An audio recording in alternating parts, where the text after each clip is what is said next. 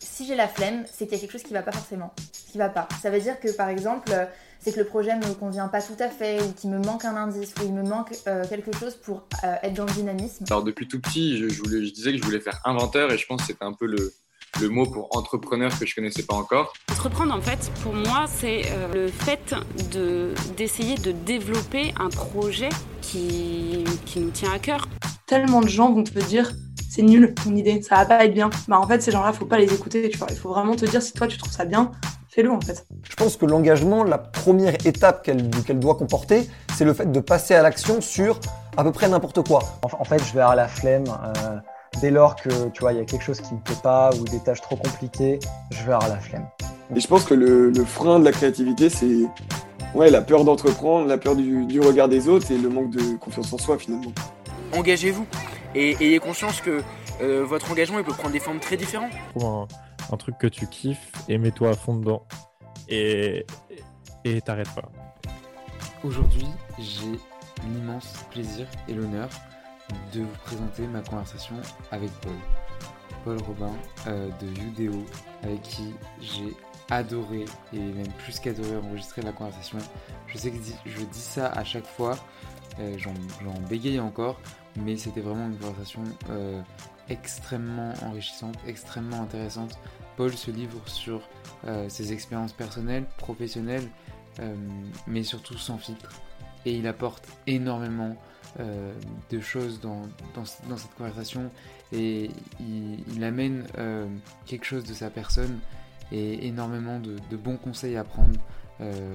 voilà, moi ce que je retiens c'est écouter vos vents contraires et créez-vous votre propre métier.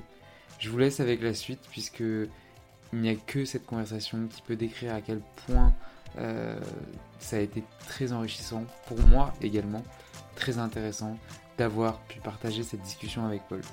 Je vous laisse avec la suite et n'hésitez pas à lui envoyer un message ou à m'envoyer un message, à nous partager, à nous repartager. Euh, ça me ferait extrêmement plaisir. Euh, voilà, je vous laisse avec la suite de l'épisode écouter et apprécier cette conversation. Vas-y, fais ton intro gênant. euh, du coup, je sais plus quoi dire. Mais ça, tu vois, par exemple, je peux le laisser. Ouais, c'est C'est des trucs que j'aime bien. Euh, salut à tous. Donc, bienvenue dans Et ta flemme, saison 2. Et dans ce deuxième épisode euh, de la série, la nouvelle série Hors Piste, euh, dont j'accueille notamment le créateur du nom aujourd'hui. Euh, Paul, qui est cofondateur de, de Udeo. Donc euh, je suis ravi euh, en plus qu'il m'accueille dans ses locaux aujourd'hui. Et bah, bienvenue, Paul, dans, dans Flamme, bienvenue sur le podcast. je suis ravi d'avoir cette discussion finalement, on a pu se voir. Bah écoute, merci de l'invitation et puis c'est un, un, plaisir qui est partagé donc j'ai hâte de discuter avec toi. Et eh ben, moi aussi, j'ai beaucoup de, beaucoup de choses, je pense, et beaucoup de choses à, à te poser comme question et je pense que tu as beaucoup de choses à dire. mais d'abord, je vais te laisser te présenter très brièvement qui es-tu Ok, ah, la, question, euh, la question, hyper, hyper euh, ouais. Euh, bah, je m'appelle Paul Robin, j'ai 26 ans et je suis photographe et agent pour les créateurs et créatrices d'Internet. d'Internet. C'est-à-dire qu'en gros, j'aide les gens qui font des vidéos, qui créent des contenus sur les réseaux sociaux à gagner leur vie et à développer leur projet. Ok, donc c'est ton, ton métier, ton oh, entreprise. exactement. C'est, euh, j'ai, créé mon propre métier euh, avec Laetitia Chatillon, qui est la cofondatrice. Euh, donc c'est cool de se dire qu'on a créé son propre métier et qu'on fait exactement ce qu'on avait dans la tête quand on, ah, quand on rêvait d'être un adulte. Quoi. Bah, je trouve ça en fait trop cool de se dire j'ai créé mon métier. Hmm. Alors qu'on on nous dit choisis ton métier, toi tu te dis non, je le crée. Bah, il y avait des métiers qui me, qui me plaisaient quand même. Je voulais être réalisateur ou scénariste parce que j'aimais bien raconter des histoires et j'aimais bien euh, euh, les, les, mettre euh, en image. D'où la photo. ça, fait le lien. Mais, mais il me manquait un truc en fait. Il me manquait quelque chose de. un contact avec les gens, un côté artistique. en même temps, savoir qu'on aide des gens à grandir et tout en restant dans l'ombre. Euh, moi, c'est un truc qui me plaît bien d'être dans l'ombre. Je préfère. Euh, ouais. Je préfère cette place. Euh. Parce que, oui, parce que soi, non, mais ce que je veux dire, tu aurais pu te mettre totalement en avant.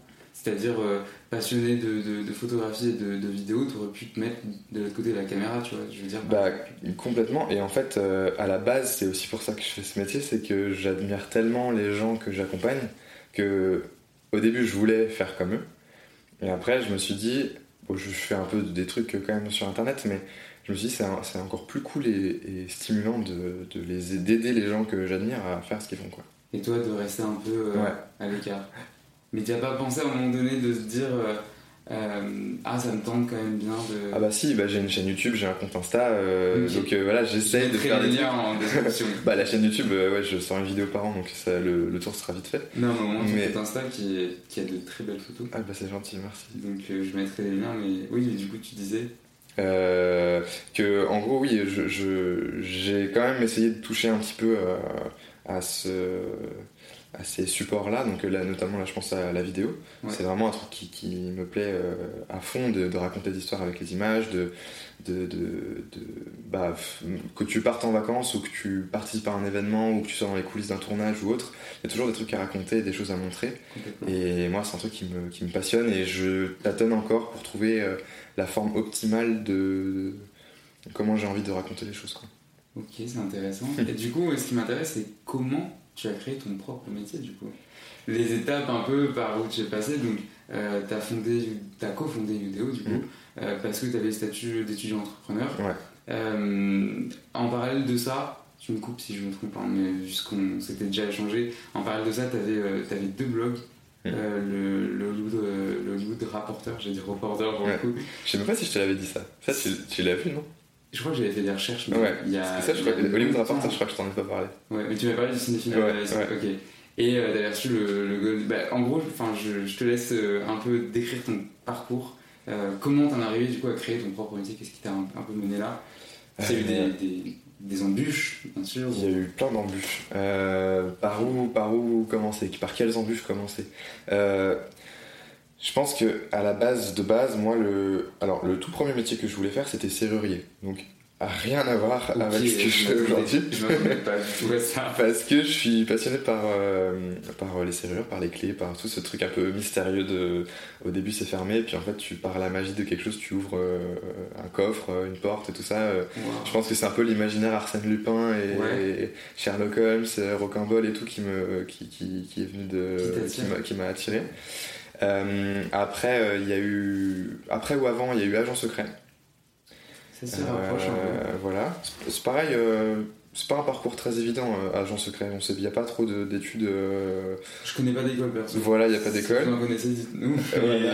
Mais euh, voilà. Et puis après, euh, j'étais très très intéressé par le cinéma. Ouais. Euh, intéressé pourquoi? Parce que euh, j'étais attiré par l'interdit de ne pas avoir le droit de regarder des films le soir avec mes parents. Et du coup, ça a euh, euh, mis sur un piédestal énorme euh, les films en eux-mêmes. Ouais. Et je voulais soit les faire, soit donner mon avis dessus. C'est pourquoi en... Je parle vraiment comme, un- comme dans un roman. C'est pourquoi. C'est la raison pour laquelle, quand j'étais au lycée, au moment de faire ses vœux pour choisir son parcours, au début, je m'étais plutôt orienté vers cinéma. Ouais. Et puis après, autour de moi, on m'avait dit oui, mais il n'y a pas trop de débouchés, c'est un peu compliqué. euh, Si tu avais voulu faire des films, t'en aurais déjà fait, euh, tout ça. Et je, je m- je me suis senti du coup un peu bloqué là-dedans. Et donc j'ai fait d'abord euh, des études de langue à la Sorbonne. Euh, j'ai fait une licence langue, littérature et civilisation étrangère, LLER, LLCE. LLCE, Ouais. Et quand je dis j'ai fait, c'est un bien grand mot, je l'ai commencé, Tu- mais je l'ai pas fini. Tu pas. Euh, parce qu'en parallèle de ça, j'ai monté mon blog, euh, effectivement, le cinéphile anonyme, euh, qui était ma façon de montrer aux gens qui me disaient que si j'avais voulu faire du cinéma, j'en aurais déjà fait, Ouais. bah, de leur montrer qu'en fait, bah, j'ai quand même envie d'en faire, et j'ai utilisé cette voie-là pour, pour m'y mettre. Donc, qui était un blog de cinéma dont le but était de parler de cinéma autrement, en trouvant d'autres tons euh, de, de- de- de discours pour parler des films que ce qu'on pouvait voir dans la presse euh, spécialisée ou sur Allociné avec l'avis du public, du tout public. Une critique classique. quoi. Voilà. Du coup, je mettais en avant euh, les blogueurs, les youtubeurs et les podcasteurs qui parlent du cinéma pour avoir un avis un peu euh, universel sur plein de supports qui pouvaient se consommer de façon différente. Euh, et ce blog-là a commencé à bien marcher euh, euh, pendant, euh, pendant mes études de langue, ce qui fait que j'ai été confronté au dilemme de d'être invité au Festival de Cannes ou de passer mes partiels de fin d'année. Quel dilemme. Quel gros dilemme, et je pense que beaucoup de gens auraient choisi le Festival de Cannes. Bien sûr. En tout cas, moi, c'est ce que j'ai choisi. Euh, évidemment, du coup, euh, les études, ça n'a pas trop fonctionné. Euh, mais j'étais très content. Et puis, en fait, euh, je, me, suis- je, je me disais, euh, ça se trouve, euh, j'aurais fait du cinéma et j'aurais pas pu aller être invité au Festival de Cannes. Et c'est le blog que j'ai fait parce que je pouvais pas faire du cinéma qui m'y a amené. Ah oui. Bon, c'est gymnastique là. ce Ouais, ouais, non, mais je, je Mm. comprends. là. Voilà. Et, et ensuite, j'ai remporté, ensuite ou avant, je sais plus, mais j'ai remporté un Golden Blog Award. Donc, une distinction euh, cool quand on est blogueur, qui t'apporte un peu de visibilité, qui t'apporte de la reconnaissance, euh, des marques qui commencent à s'intéresser à toi pour travailler avec toi et tout ça. Euh, oui, c'était avant parce que du coup, c'est au Festival de Cannes, j'étais invité par Nespresso. Et Nespresso, ils m'ont connu grâce au prix que j'ai gagné. Ok, d'accord. donc ça- Euh, voilà. Et, et puis, et puis euh, ensuite, euh, j'ai, l'année d'après, j'ai monté un deuxième blog, effectivement, de cinéma qui s'appelle le, le Hollywood Reporter. Ouais. Qui était un peu euh, une parodie en mode Gorafi euh, version ciné.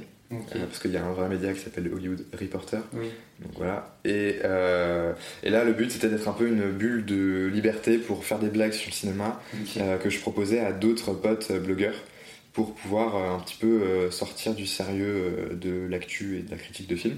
Ouais. Euh, et j'ai gagné un deuxième Golden Blog Awards du coup euh, l'année où j'ai créé celui-là. Ah, je savais pas. Ouais. Euh, et mais mais ce, ce blog n'a pas marché. Enfin pas marché. Il a très très très bien marché, mais j'ai pas réussi à le tenir sur le long terme euh, parce que c'était trop compliqué de Ouais. de, bah, de gérer une équipe, de, relancer tout le monde. C'était le deuxième blog, donc j'avais déjà le premier à gérer. Euh, voilà, c'était très cool parce qu'il a été connu très vite, mais du coup, j'ai pas réussi à tenir la cadence. Succès éphémère. Voilà. Ouais.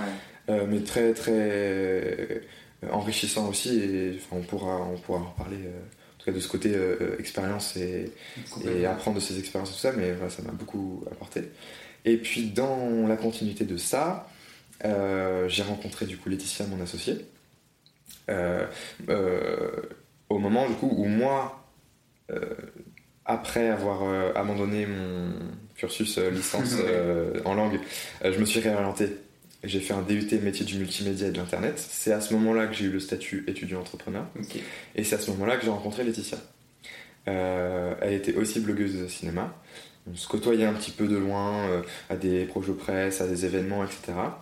Euh, et, et en fait, ce- le, le- le feeling est très bien passé. Euh, et on se dit que plutôt que travailler chacun de notre côté sur des projets en commun, elle, elle travaille sur un projet pour démocratiser la culture chez les jeunes. Et moi, je voulais me professionnaliser, professionnaliser dans mon blog pour en faire un métier. Quoi. Donc, Et donc on a mixé les deux, on a pris... après c'était beaucoup de réflexions, beaucoup de discussions ensemble et tout ça, Euh, mais on a pris un peu ce côté démocratisation de la culture qu'elle apportait. Moi le côté euh, euh, parler de ça sur des différents supports un peu nouveaux comme YouTube, le podcast et tout. Euh, et après, plus on a avancé, plus on a affiné. En, en parlant aux gens, on se rendait compte que c'était que la partie YouTube qui plaisait. Donc on a gardé que la partie YouTube. Et après, plutôt que juste du cinéma, on a ouvert à tous les domaines euh, culturels. Il y a des pompiers qui, qui attestent ce que je raconte. Euh, donc tous les domaines culturels. Et puis, euh, et puis après, ça s'est affiné. euh, D'abord une newsletter pour recommander des chaînes cool qui Ouais. manquaient de visibilité. Après un syndrome de l'imposteur qui te dit mais qui te- où tu te dis à toi-même qui on est nous petits étudiants pour choisir quelle chaîne est cool et quelle chaîne n'est pas Pour cool. mettre en avant des- Voilà. ouais. Pour, pour la mettre en avant. Du coup, on a fait une, un site, euh, un réseau social avec euh, David Patiashvili, euh, un ami développeur, pour permettre à n'importe qui de recommander des chaînes. Et on a créé une architecture qui valorisait les contenus cool par la communauté. Et après ça, euh, on a eu une autre frustration. Cette fois, c'était de, entre guillemets, juste apporter de la visibilité et de pas suivre les créateurs et les créatrices qui créaient les contenus en eux-mêmes. Juste leur donner la visibilité. Voilà, juste leur donner la visibilité, euh, c'était cool, mais on était un peu frustrés parce qu'on avait envie de plus être euh, impliqué dans leur création. Ouais.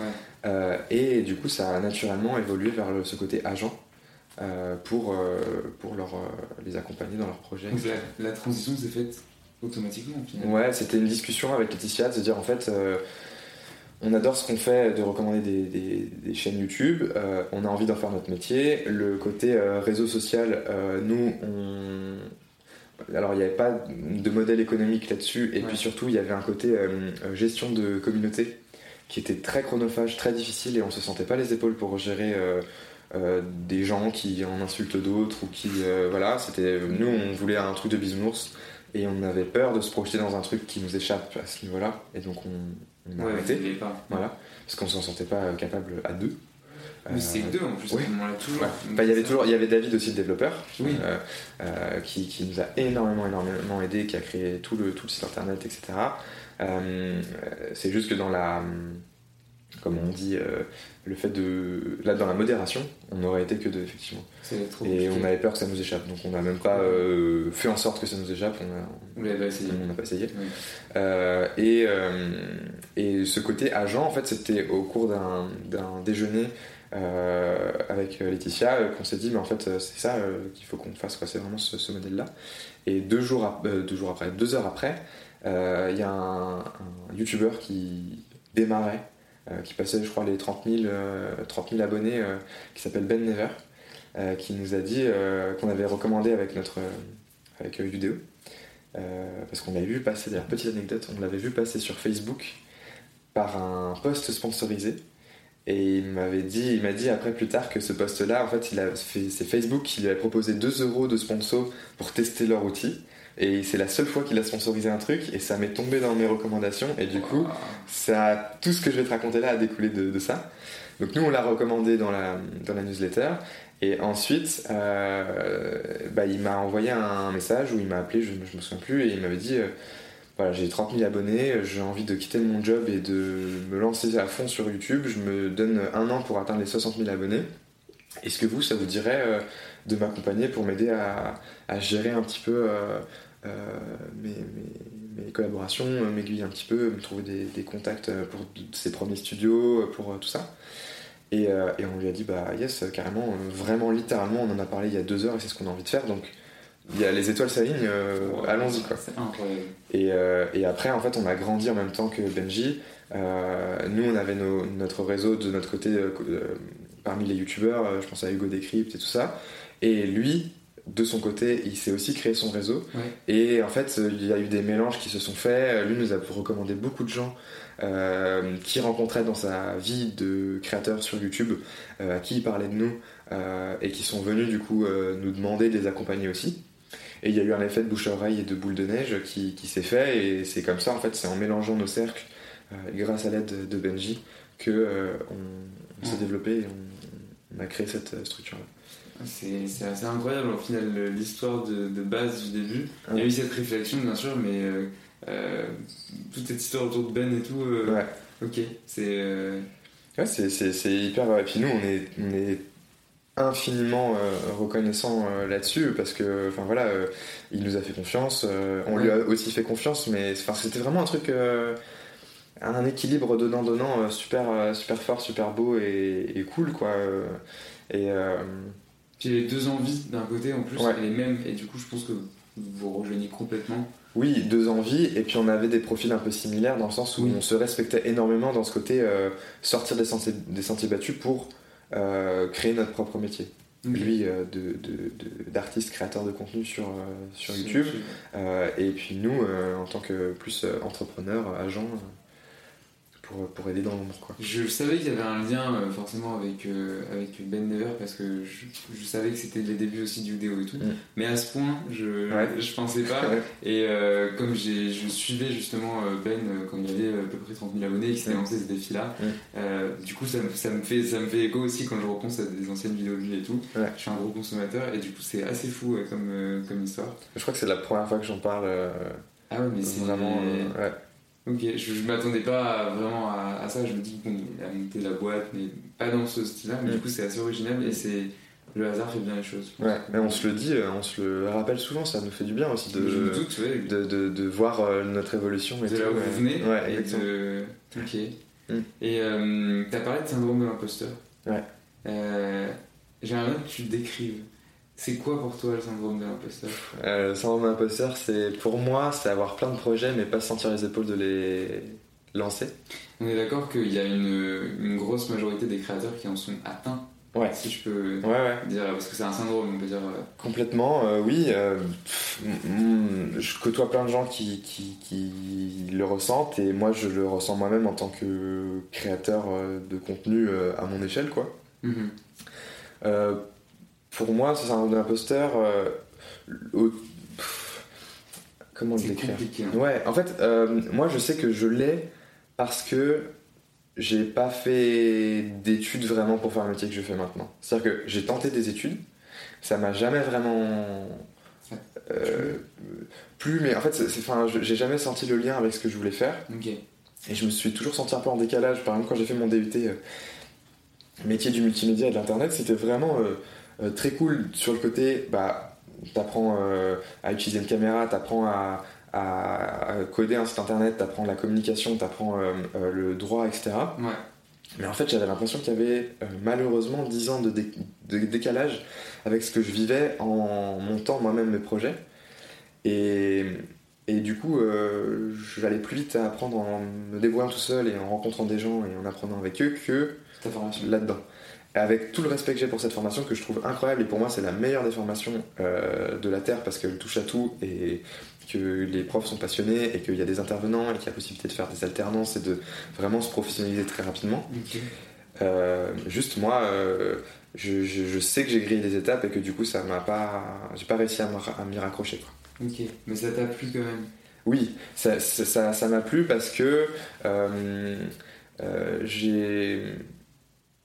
Ça m'a permis quand même de rencontrer des profs euh, qui m'ont beaucoup inspiré, euh, qui me suivent encore maintenant d'ailleurs pour certains. Wow. Euh, et ça me touche beaucoup d'ailleurs ça. Bah oui. et, et, et, et voilà, c'est plus ce côté. J'ai plus retenu l'humain et le, et le soutien que les connaissances utiles à court terme. Oui, Voilà. j'entends ce que tu dis, je, je comprends. Et ça rejoint ce que euh, j'ai enregistré un épisode avant toi, euh, Jules Simian Brocherie. Euh, et euh, on en est venu au fait, à la conclusion, parce que lui aussi s'est formé par ses expériences, tout ça. Il a 19 ans, il a monté sa, sa, sa boîte déjà. Mm. Et euh, on en est venu au fait que la formation c'est bien, mais que en fait c'est quelque chose pour l'ouverture d'esprit, tu vois. Mais c'est par les expériences, c'est mon avis euh, perso hein, vraiment, mais c'est par les expériences qu'on se construit davantage. Et je mettrais, si je mettrais un pourcentage, je sais que c'est pas bien, hein, mais je mettrais un pourcentage, euh, je mettrais 80-20, tu Mhm. vois. Mhm. C'est peut-être fort, mais euh, je pense qu'il y a besoin d'une base, donc les 20% qui restent stables, et les 80% de- d'expérience, de, de réseau, de vie sociale, de, de vie, de Mhm. parcours de vie, euh, sont là et reposent sur les, les 20%. Et après, les deux s'équilibrent. Je suis d'accord avec toi et euh, du coup ça me fait penser à quelque chose, c'est que ça pourrait être super intéressant euh, euh, des cursus où ce qu'on peut considérer comme de l'alternance ou du stage soit vraiment plus dédié à un projet. Ouais. C'est un peu ce que fait le statut étudiant entrepreneur, Ouais. Euh, mais il faudrait le faire encore plus tôt Et, Je pense. et plus poussé, et plus poussé. tu vois. Euh, moi, je sais pas aujourd'hui à quel, enfin, où ça en est. Moi, je sais que je- quand je l'ai eu, c'était la première année, donc je, En c'était. 2016, je crois. Ouais, c'est ça. Ouais. Euh, je l'ai eu, je l'ai eu à 19 ans. Ils l'ont créé en 2016, ouais, c'était Ouais. ça. Ouais. Et, euh, et du coup, c'est, voilà, c'est- pour moi, c'est les balbutiements de ce qu'il faudrait qu'il y ait. Parce que c'est hyper important, euh, que ce soit euh, des métiers créatifs ou pas d'ailleurs, de toucher euh, du doigt ce, qu'on, veut faire. Je sais que moi, mon père m'a dit très tôt que si j'avais des idées de métier que je voulais faire, il fallait que j'arrive à avoir un contact avec quelqu'un qui fait ce métier pour, lui, pour en parler avec lui. Euh, parce que de toute façon, euh, les gens qui font un métier, euh, en- général, ils aiment quand même ce qu'ils font euh, et euh, ils adorent en parler. Et du coup, euh, ça peut être inspirant et, et créer des vocations. C'est un peu ce qu'on peut avoir au collège, ou en tout cas ce que j'avais au collège quand tu as un pompier ou un gendarme qui vient pour parler de son métier. Ouais. Mais là, du coup, c'est toi-même qui ferais la démarche euh, ou alors euh, peut-être ton école ou etc. qui essaye de te stimuler que tu fasses la démarche D'aller vers la personne. pour ou même proposer à l'école le Une métier que en- voilà Ouais, parce que tu ouais. choisis pas euh, en général dans les collèges c'est Ouais, c'est voilà mais, mais pour, pour euh, un peu toucher du doigt, euh, pour plusieurs raisons, même aussi pour se savoir euh, plus tôt que ça nous plaît pas. Euh, parce que je connais plein de gens qui font des études euh, pendant plusieurs années avant de se rendre compte qu'en fait le métier, euh, une fois qu'ils sont devant des élèves à faire cours, en fait ils voulaient pas être profs et ils aiment bien apprendre mais ils n'arrivent pas à gérer l'humain, d'avoir plein d'élèves en même temps qui... La pédagogie. Voilà, la pédagogie, tout ça. Et, et je trouve que c'est hyper intéressant de d'avoir des équivalents de, de stages d'observation, euh, mais euh, à la base, la base de une journée avec euh, quelqu'un euh, Oui, parce qu'on est euh. que C'est pas le stage en troisième qui est imposé qui va changer euh, Bah, ça c'est bien, euh, mais C'est très euh, bien, mais mais ça il- suffit pas. Voilà, et puis souvent, euh, enfin, je- je- après, je, je sais pas comment faire en sorte que ça soit mieux, mais euh, souvent, euh, le stage, c'est parce que euh, euh, enfin, tu as une connaissance qui t'a proposé de le faire euh, dans ton truc, mais c'est pas le métier que tu veux faire plus tard. C'est ça. Et il faudrait peut-être plus trouver un, un angle qui fasse que ce soit basé sur les, les envies de métier de, des jeunes, quoi.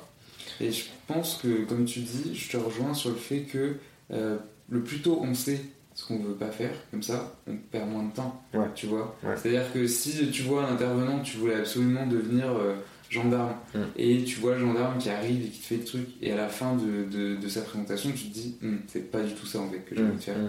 et ben tu n'auras pas perdu du temps à idéaliser le métier, peut-être pendant euh, 3-4 ans, et euh, enfin 3-4 ans d'études post, euh, post-bac, quoi, Mm. et te dire toujours dans ta tête, ouais, c'est ça que je veux faire, c'est ça que je veux Ouais, faire, c'est ça bah que je veux faire, et Mm. ne pas dévier le chemin, tu vois. Mm. Parce qu'en plus, après, il y a ta famille qui te dit, ouais, c'est bien ça, et tout ça, et bien sûr, tu as la pression sociale, et etc. Ouais, et puis décevoir la famille aussi, c'est un truc qui est, Non, c'est- qui est très. euh, Ça peut changer tes Voilà. études et ta Ouais. perception. de- on, peut, on peut passer sur cette partie-là si tu veux. Oui, c'est- une très bonne transition.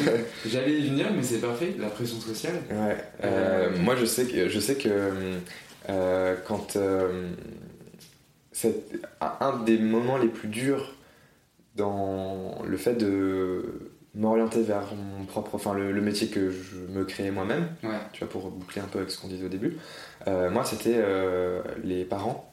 Et pas de façon négative, mais c'est très compliqué d'annoncer à tes parents que tu vas abandonner tes études Mhm. pour créer ta boîte quand de base, depuis le- ta naissance, tu leur as montré que tu avais un profil littéraire, artistique, mais pas du tout euh, businessman et entrepreneur. quoi. C'est très compliqué. Euh, voilà. Et et il y a eu plusieurs étapes. Euh, moi, les différentes étapes, ça a, été, ça a été de créer mon blog et de continuer mes études. De que mon blog marche et prenne le pas sur les études. Mhm. Mais là, à ce moment- à ce moment-là, quand le blog marche et prend le pas sur les études, euh, euh, mes parents, ils étaient flippés quand même. Euh, parce que bah, c'est cool, tu t'éclates, tu vas au Festival de Cannes, mais ça paye pas, quoi. C'est, c'est- tu passes une semaine à voir les acteurs que, que tu idolâtres, mais c'est pas, c'est pas un vrai métier, entre guillemets.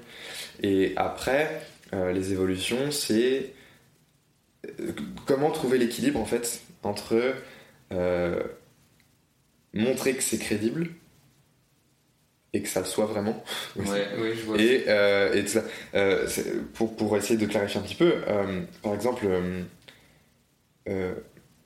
moi, mon, quand, quand Udeo a commencé à marcher, entre guillemets, ça, en vrai, ça marchait pas. C'est-à-dire que euh, aux yeux de. En fait, euh, ça, c'est ce que ce que ce qu'on s'était dit un petit peu euh, Ouais. hors antenne.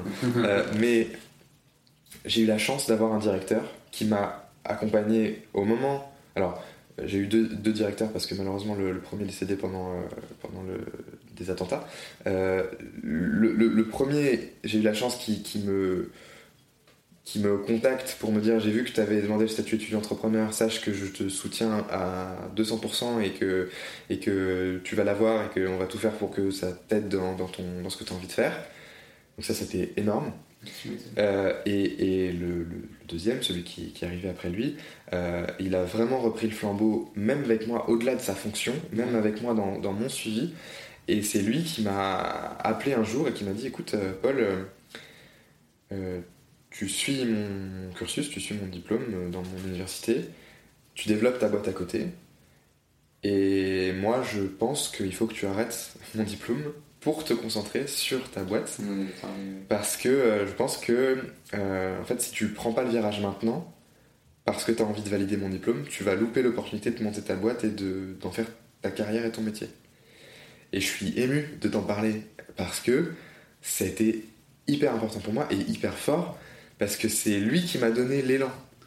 Euh, qu'un prof te dise, Ouais, te dise arrête. ouais, Tu vois ce que je veux dire? Ouais. Enfin, Aujourd'hui, moi ça me paraît fou. ouais. Parce Et, c'est même pas un prof, c'est un directeur, donc Oui, il, me, oui, suivait pas au jour le jour non plus, plus. tu vois, et je sais pas comment il, quels échos il avait pour savoir euh, à quel point dans mes tripes euh, c'était ça que je voulais faire, Il y etc. avait un lien Quel- fort, ou alors il croyait vraiment. Enfin, il il croyait en toi, c'est sûr. Ouais, ouais, ouais, je, je, je pense. euh, D'ailleurs, euh, dans mon podcast que je suis en train de préparer, je, je, veux le retrouver, ce, ce, ce directeur-là, et, et le remercier et essayer de comprendre euh, ce qui l'a motivé. Ouais.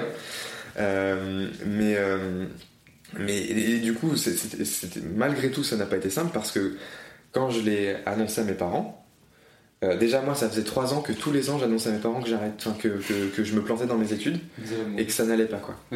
Et, et, et- et que, je, me plantais, je le savais le premier mois. Mais moi, j'ai laissé traîner une année de, de plantade avant de leur annoncer parce que c'était trop dur pour moi de leur annoncer. Je savais à quel point c'était important. euh, Et puis c'était même dans mon, dans mon, mon cœur et dans ma perception des choses, c'était pas certain ce, parcours-là. J'avais foncièrement envie et intrinsèquement envie et, et j'étais ultra déterminé à, à aller dans ce sens.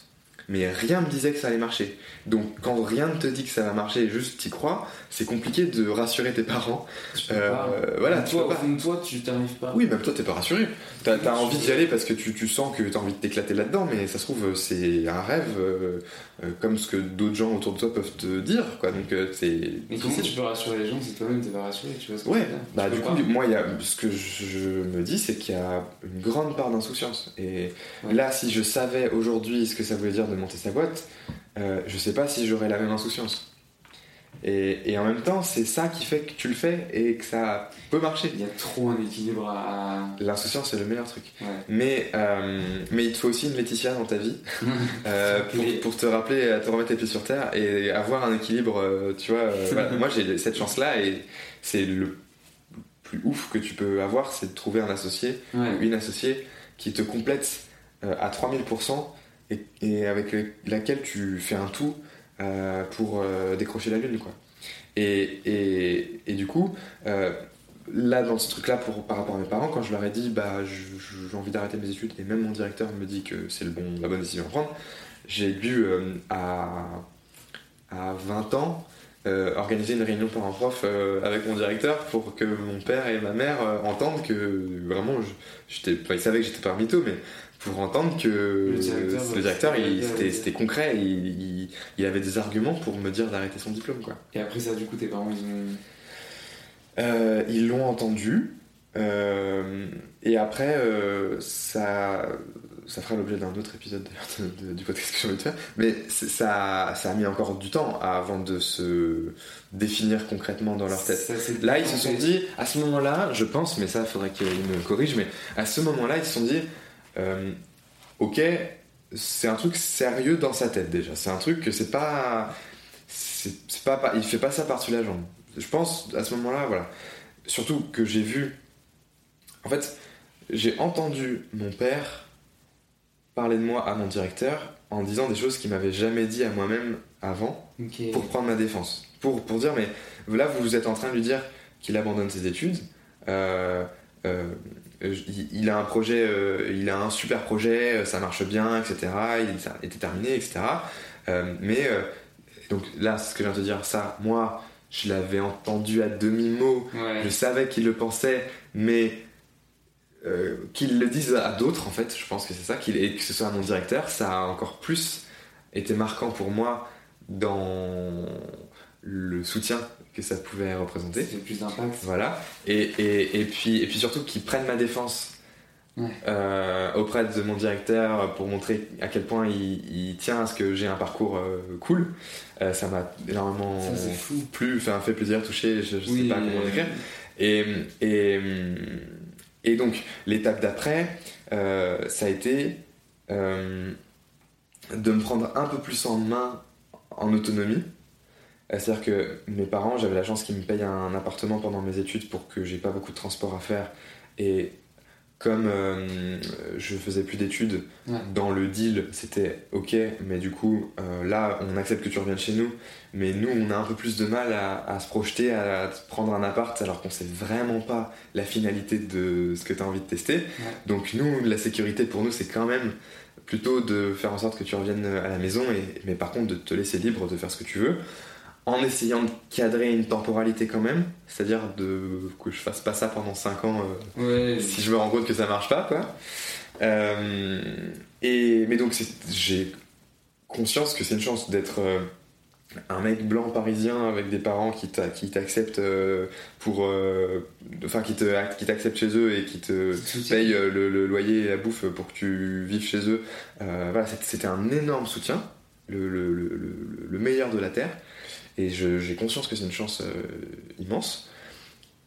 Et c'est ce qui m'a permis, du coup, euh, d'avancer sur vidéo avec Laetitia, de tâtonner, euh, d'avoir de- des, erreurs, des, des échecs, euh, d'a- d'avancer au fur et à mesure, euh, de, de trouver un modèle économique qui fasse que ça se concrétise, de, de, trouver des locaux euh, et des façons d'avoir des locaux. Donc euh, au début, c'était grâce au statut étudiant-entrepreneur. euh, et du coup au ministère de l'Éducation nationale. Après, euh, on a. Non, au tout début, c'était les Starbucks. Ah oui, ça, je t'avais dit que je racontais cette m'avais, tu anecdote. m'avais dit que tu Au tout racontais début, au, au tout début, avec Laetitia, euh, on squattait les Starbucks parce qu'il y avait du Wi-Fi euh, gratuit. Et pour pas payer euh, tous les jours le Starbucks, on achetait une bouteille de jus de fruits innocent parce que c'était les seules boissons que tu pouvais reboucher quand tu allais au Starbucks. Et on posait la bouteille sur la table et on la consommait pas de la journée. Et toute la semaine, on reposait la même bouteille sur la table, on revenait et on consommait pas.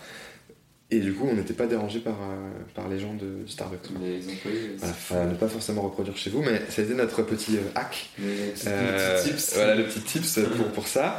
Ensuite, avec le statut étudiant-entrepreneur, on a eu la chance d'avoir un an de locaux euh, grâce à la ville de Paris, euh, à Paris. Ouais. Euh, ensuite, euh, on a candidaté euh, chez Station F, donc le plus gros incubateur à start-up du monde, en tout cas à l'époque. On a été pris, mais on a été pris pourquoi? Parce qu'on avait candidaté dans tous les autres incubateurs avant, on s'était pris des grosses plantades de la mort, et en fait on a à chaque fois demandé aux gens qui nous mettaient des bâches pourquoi on avait été recalé, et on a affiné notre dossier jusqu'à avoir un truc potable qui a permis d'avoir Station F. C'était pas en claquant des doigts euh, Ouais, comme ça qu'on l'a eu. Tu vois, t'aurais pu te dire, euh, quelqu'un claque la porte, t'aurais pu dire, bon, bah, de remettre tout en cause, tu vois. Mais non, toi, tu On remettait euh, tout en cause, hein. Oui, Mais, mais, mais euh, pas laisser tomber. voilà. Et puis on a envie de savoir pour apprendre. On parlait de l'échec et tout ça. Exactement. Euh, pour ça. nous, quand on se prend un bâche, on veut savoir pourquoi on se le prend et on avait notre version, mais on voulait savoir celle d'en face. Et, et on a affiné notre dossier pour, euh, pour que ça passe euh, de mieux en mieux au fur et à mesure des incubateurs jusqu'à Station F. Et en fait, c'est génial parce que si on avait commencé par Station F, on- ça aurait, ça l'aurait pas fait du tout. Donc, heureusement. Donc heureusement qu'on a eu ces échecs-là avant. Donc, il faut des échecs. Donc il faut des échecs. Et l'étape d'après, donc on a fait 6 mois à Station F, c'était génial parce que en gros cette formation, enfin ce, ce- ce cadre-là, c'est en gros un incubateur qui accueille des startups pour les aider à se développer et à grandir. Ouais. Donc euh, t'as des locaux, mais t'as aussi euh, un cadre très très stimulant avec d'autres entrepreneurs, des locaux un peu stylés à la Google, tout ça, Ouais. et surtout des masterclass toutes les semaines où tes profs, c'est euh, le patron de Twitter, le patron de Snapchat, euh, le mec qui a créé Airbnb, celui qui a fait Blablacar, etc. Et qui t'apprennent tous leurs tips de comment ils ont lancé leur boîte. Et ça, tu peux pas rêver mieux, même dans les plus grandes écoles, je sais pas, euh, à mon avis, c'est pas ça quoi. En termes de formation, c'est Et donc nous, on a, on a bu leurs paroles, on s'est imprégné de tout ça, et on, on se les réapproprié à notre sauce, euh, en, en apportant un petit peu notre, notre vision euh, euh, de bisounours aussi. je sais pas si Laetitia dirait bisounours, mais en tout cas notre, notre insouciance encore, notre naïveté, et qu'on a affiné en se nourrissant des retours des autres, et en gardant quand même, en essayant de garder cette... euh, euh, naïveté, euh, humanité avec euh, tout le monde quoi. Parce que quand tu crées une boîte, nous c'est le plus le truc qui nous fait le plus peur, ça, ça aurait été de perdre cette cette proximité avec les gens et ce, ce, ce- ce naturel et cette, Cette insouciance. cette insouciance et cette Spontanéité. ouais ce, côté en contact avec tout le monde et en essayant d'être en bon terme avec enfin tu vois euh, pas être l'entreprise requin quoi Ok, ouais. qu'on peut avoir en tête euh, surtout quand on parle d'incubateur à start-up et de Ouais, station on a- live et tout ça On quoi a tout une image directe de. Ouais, on a essayé de garder le, le bon de chaque truc et, Ok. et voilà. Et l'étape d'après dans les locaux, ça a été que on a eu la chance, ça je sais pas trop comment ça s'est passé, mais de recevoir la médaille d'honneur de la ville de Paris euh, en tant qu'entreprise innovante euh, créée par des jeunes euh, qui font bouger un peu les choses et qui montrent que que les jeunes euh, font des trucs cool. Et donc ça, pareil, ça nous a offert encore un an de locaux. Ah. Euh, donc bah c'est cool parce que les locaux c'est la plus grosse dépense quand tu montes une boîte c'est que t'es que deux surtout dans notre secteur euh, on fait pas de l'import export de crevettes internationales on fait on fait un truc qui est vraiment basé sur euh, internet et donc euh, en gros avec euh, une connexion wifi et, et un ordinateur ce qui est déjà un luxe mais tu peux réussir à créer À travailler. à travailler voilà. Et ensuite, du coup, euh, l'étape d'après, c'est on a eu notre premier bureau rue de Sentier, comme toutes les startups parisiennes, euh, qu'on partageait avec une boîte de production euh, de cinéma et avec des, des designers de maroquinerie, en- de sacs à main et tout ça. Et l'étape d'après, c'est les locaux dans lesquels on t'accueille aujourd'hui, euh, qu'on a donc à l'antenne, euh, au 10 rue Lavacry, euh, parce qu'on s'est associé à notre cabinet d'expertise comptable et à notre cabinet juridique pour pouvoir proposer aux créateurs et créatrices qu'on accompagne le juridique, la comptabilité, les agents au même endroit. Tout, tout centralisé. Voilà, tout centralisé. Bah, c'est assez fou parce que là, vos bureaux, ça fait pas longtemps du coup que vous y êtes. Ouais. Et euh, sont trop cool. Enfin, moi, pour les avoir visités, du coup, c'est trop trop cool. Ouais, trop bien, on essaie d'avoir un truc où t'as envie de venir bosser euh, euh, et, même pas bosser quoi. Enfin, tu vois, un rooftop, euh, il y a un- le- la cafétéria en bas, le- l'espèce Ouais. de restaurant un peu lifestyle design Ouais. cool.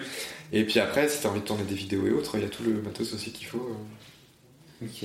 Voilà. Donc là, t'en es, t'en es là. Ouais, et, et, et, j'en suis là, mais j'en suis là parce qu'on n'est plus tout seul aussi. La grosse euh, étape dans tout ce processus-là, à partir du moment où on a eu euh, l'appartement partagé rue du, Sentier, on a commencé à, avoir euh, Capucine qui nous a rejoint en tant que stagiaire. Avant les étapes, ça a été qu'on a eu David Patachvili en tant que développeur, après Valentin Chamsnejad qui a pris sa relève. Après, on a un peu mis entre parenthèses le côté site internet. On a Gérard Casaba qui nous a rejoint, je veux dire tous les blazes, euh, mais qui nous a rejoint. Lui, c'est un, un ancien prof en tant qu'auto-entrepreneur, euh, euh, et que, étudiant entrepreneur, pardon, euh, qui nous accompagnait et qui nous a rejoint en tant qu'associé. Euh, après trois ans de à nous accompagner bénévolement euh, dans notre boîte, on lui a proposé de nous rejoindre en tant qu'associé. Et lui, il nous, il nous épaule sur la- l'accompagnement stratégique. Donc, toutes les décisions qu'on prend, euh, les nouveaux locaux, l'embauche, etc., c'est grâce à lui qu'on s'autorise à les prendre parce qu'il nous dit, euh, c'est lui qui nous donne le feu vert, Je vous rassure. qui nous rassure. Et c'est génial d'avoir quelqu'un de, de son expérience euh, dans la gestion d'entreprise. Il a aidé plein de boîtes à se lancer, etc., pour nous épauler. Et puis vraiment, en plus, Pour déléguer aussi. pour, pour déléguer. Et puis on a cette alchimie hyper forte euh, parce que euh, il connaît tous les rouages de Udeo, il sait comment on fonctionne et on s'entend super bien et, et, et, et c'est, chouette quoi d'avoir quelqu'un de, son, de sa trempe, comme on dit, euh, qui, qui est aussi euh, Disons que ça aide. à l'écoute et ouais, ça aide. C'est même pas une aide, c'est. Pour moi, c'est aussi fort qu'avoir rencontré Laetitia. Ouais. C'est vraiment, euh, c'est vraiment aussi fort que la rencontre avec Laetitia et, et on n'en serait pas là aujourd'hui sans lui et c'est génial. Et du coup, c'est un pont avec l'embauche. Donc il y a eu euh, Capucine qu'on, a pris en stage. Après, euh, elle travaillait tellement bien, elle était tellement cool et que et ça se passait tel- tellement bien ensemble que on l'a pris en alternance. Ouais. Euh, là, ça va être sa deuxième année d'alternance et il va y en avoir une troisième encore après.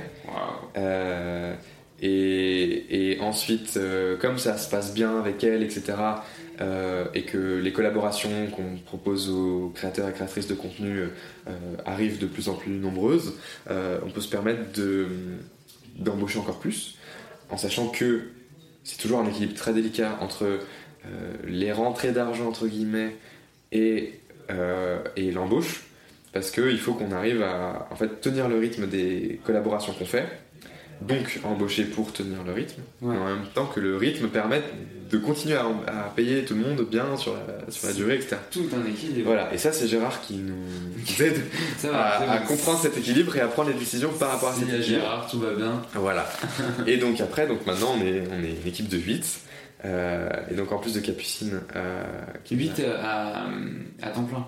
Ouais. Enfin, en comptant Gérard, euh, qui, qui n'est pas tout le temps au bureau, mais qui nous épaule, enfin c'est quasi du temps plein, quoi, parce que dès qu'on a besoin de lui, il est là. Quoi. Ouais, Et, et du coup, on a Olivia, euh, qui est euh, notre directrice commerciale et communication, avec qui on a travaillé pendant deux ans dans, dans le cadre de, de Udeo et qui nous, a, qui nous a rejoint là très récemment. Ensuite, il y a Augustin, euh, qui travaillait déjà avec plein de créateurs et créatrices de contenu euh, et qui nous a rejoint aussi euh, en même temps que les nouveaux locaux ici. Ok, très. Voilà, il y a Romain également en tant que commercial, qui, était d'abord à mi-temps et qui maintenant est passé à temps plein chez nous. Alors lui, c'est trop drôle parce que c'est un youtubeur qu'on a recommandé à l'époque de notre newsletter. Et à l'époque, donc nous, à chaque fois qu'on contactait des youtubeurs, youtubeuses, on tenait à garder contact avec eux, à créer des événements, etc. Et lors d'un événement qu'on avait organisé, un, un donc un apéro Udeo, Ok. Udeo qui est le nom de ma boîte, je sais même pas si je l'ai dit. euh, Si, si, si. je l'ai dit Je l'ai Ok. dit, je l'ai dit, je crois. Ok, ok. en plus. euh, donc des Yupéro, euh, il nous avait dit que lui, euh, il aimait beaucoup l'idéo et que le jour où on embauchait, Il voulait. il adorerait euh, bosser pour nous, quoi, avec nous. Ok. Et, euh, et en fait, bah, déjà, il a un profil incroyable parce qu'il est passé par euh, l'école du Louvre, il a fait Sciences Po, il a fait Assas, euh, tout ça. Ouais. Et, et du coup, ça a très bien fonctionné, on s'est très bien entendu. Et donc là, il, il travaille en tant que commercial. Et puis euh, après, donc euh, il y a euh, Capucine, comme je disais, et Hugo qui nous a rejoint pour son alternance cette année en tant que community manager. Et donc, il m'aide à gérer les réseaux sociaux du Udeo, essayer de. Là, jusque-là, euh, je les faisais vivre du mieux que je pouvais, mais à bout de bras. Et là, on essaye un peu plus de montrer ce qu'on fait euh, et l'envers du décor du fait de travailler dans l'ombre des créatrices et créateurs euh, du web. Au vu de la conversation qu'on a eue avec Paul, qui était assez longue finalement, je ne pouvais pas ne pas découper l'épisode en deux, puisque je trouve tellement dommage d'avoir d'un seul trait, c'est peut-être ma réflexion personnelle, mais d'avoir un seul trait cette discussion. Euh, voilà, je, vous invite à écouter vivement le second épisode, du coup, qui sortira euh, dans deux semaines, qui est plus que passionnant. Euh, Paul nous livrera trois, aspects, selon lui, euh, très importants à retenir, trois expériences finalement, trois faits de vie. Et euh, voilà, c'était juste pour dire ça. N'hésitez pas à vous abonner à Paul et également à la chaîne du podcast. Euh, je vous mets toute la description en barre d'infos. Et euh, voilà, n'hésitez pas à, nous envoyer vos messages, à noter le podcast également. Et voilà, je- j'espère que cette conversation vous a plu. Euh, si c'est le cas, n'hésitez pas à nous le dire. Merci beaucoup.